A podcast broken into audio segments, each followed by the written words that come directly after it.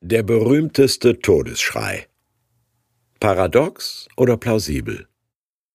Jesu Tod aus Markus 15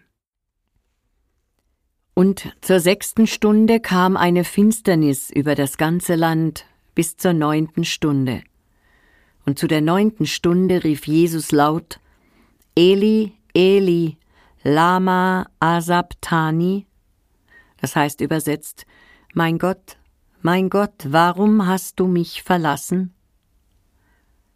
Und einige, die dabei standen, als sie das hörten, sprachen Siehe, er ruft den Elia. Da lief einer und füllte einen Schwamm mit Essig, steckte ihn auf ein Rohr, gab ihm zu trinken und sprach Halt, lass uns sehen, ob Elia komme und ihn herabnehme. Aber Jesus schrie laut und verschied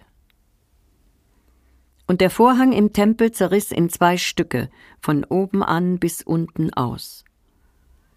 Der Hauptmann aber, der dabei stand, ihm gegenüber und sah, dass er so verschied, sprach Wahrlich, dieser Mensch ist Gottes Sohn gewesen.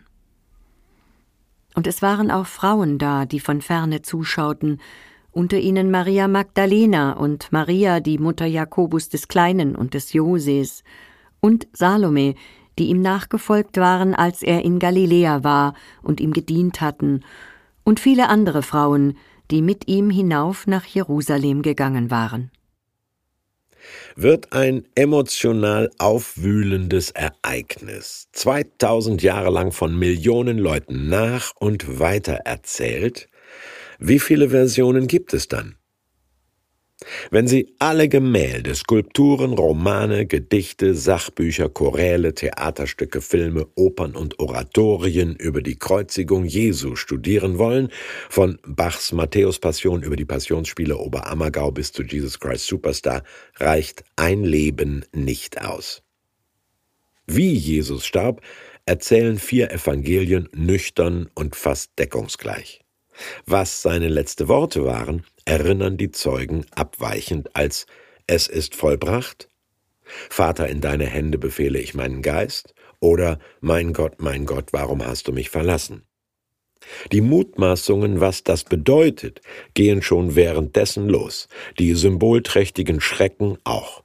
Drei namentlich genannte Frauen, Zitat, unter den vielen Frauen, die ihm nachfolgten, sollten einer männerdominierten Kirche zu denken geben. Wo sind eigentlich die männlichen Jünger?